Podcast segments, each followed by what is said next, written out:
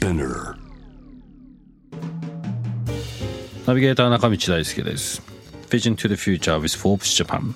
このポッドキャストは物事人の魅力を引き出すことで日本のカルチャーの価値を再定義し世界と共有するコミュニティプログラムです。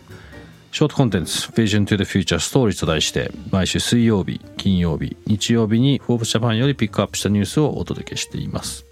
今回も、えー、安西博之さんとともに連載ポストラグスリー360度の風景からピックアップしたトピックについてお話ししていきたいと思います。今日ご紹介するトピックはですね、えー、これも去年なんですね。実は10月21日に配信されました自分の文化は選べるのかデザインにおけるローカルのあり方とはという、えー、記事トピックなんですけども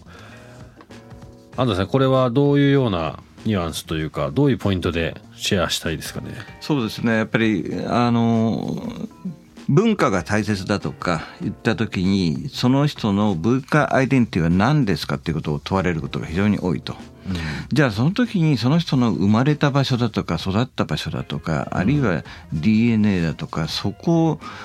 ばかりが強調されることが多くてそうじゃないだろうっていうことがありますよね。例えば日本で育っていてもアメリカ文化の影響が強くてやっぱりアメリカ的なアイデンティティと自分の例えば何らかの商品表現を一緒にしたいと思う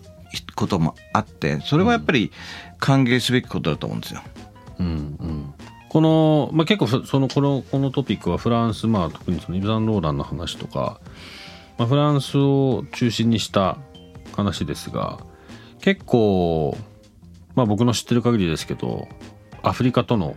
まあ、これは多分歴史上その、まあ、植民地だったとかそういうところから回ってそこからの移民の人がいたり逆にフランスからアメリカにアフリカに行ってそこでこう培ったこういろんな何、うん、て言うんですかね景色とか色使いとかまあそれこそ文化ですよね。いうのがこういろんなこうミックスをされてその人の個性になってそれがブランドとしてこう始まるっていうところにも紐づいてると思うんですけど日本もそういう意味だと、まあ、そういうミックスってもっとあってもいいと思うんですよね。うん、それこそ日本から出すアパレルとかも今ねあれですけど例えば文化っていうそれこそ切り口が始まった瞬間に着物じゃなきゃとか着物とかなんていうんですか日本のそういわゆるその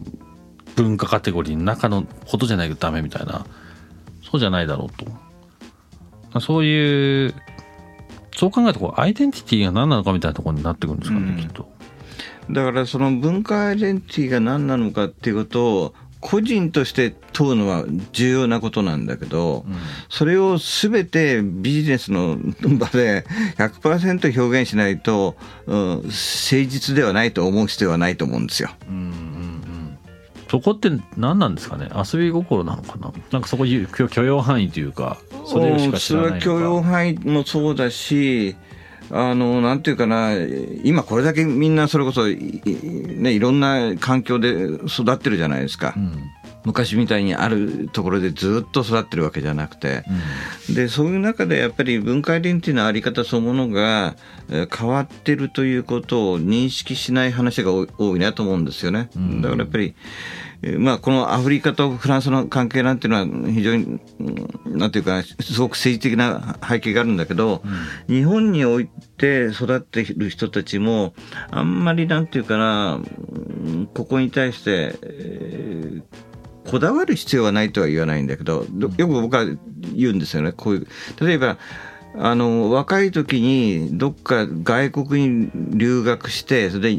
外国人に日本のことを知らないって指摘されて反省して日本に戻ってきて日本のことをいろいろ勉強してますとか、うん、だから日本の文化を外に出すことについて仕事することにしましたっていうことを盛んに言う若い人がいるんだけど。うんまあ、それは気持ちとして まあ、そういうことを考えるのは、まあ、いいかもしれないんだけど、必要なのは、外国人に聞かれたときに、その、歴史の教科書にあるようなことをあなたが答える必要はなくて、例えば、法隆寺にある、その建築の手法とか考え方が、現代の21世紀の日本にどう使われてるかってことをあなたの解釈で話すのが務めなんだっていう話をするわけですよ。うん。うんでやっぱりそういうふうなところに 文化アイデンティティっていう話は絡んでくるわけですよね、うん、だから法隆寺の姿をした自分を出すわけじゃなくて、うんうんうん、自分なりの解釈と今の今に今に対する解釈、ね、えー、そうそういうことです、うん、うん、それが文化アイデンティティを自分で作っていくっていうことでもあるかなと思いますよね。うん、このローカルアイデンティティとはっていう中でねやっぱその自分で勝ち取るし自分のいろんなこう経験とかの末にある葛藤とかを経てたどり着く場所だっていうふうに最後おっしゃってますけど、まあ、本当にその通りだと思いますね。だからなんかそれぞれだからそういうふうにならないとやっぱりその文化の東洋なんかでいうように非常になんていうか分断されたギスギスした批判と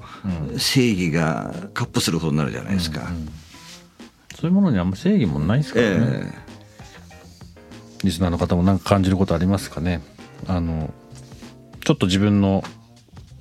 自分のローカルアイデンティティ考えるきっかけになればなと思います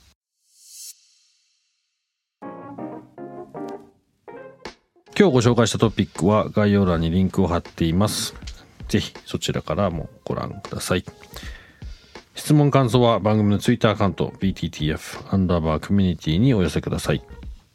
このポッドキャストはスピナーのほか Spotify、Apple Podcast、Amazon Music などでもお楽しみいただけます。お使いのプラットフォームでぜひフォローしてください。そして毎週月曜日には様々なゲストと共にお送りするゲストトークエピソードが配信されます。詳しくはそちらも概要欄載せてます。ぜひそちらもチェックしてください。Vision to the Future Stories ここまでのお相手は中道大輔でした。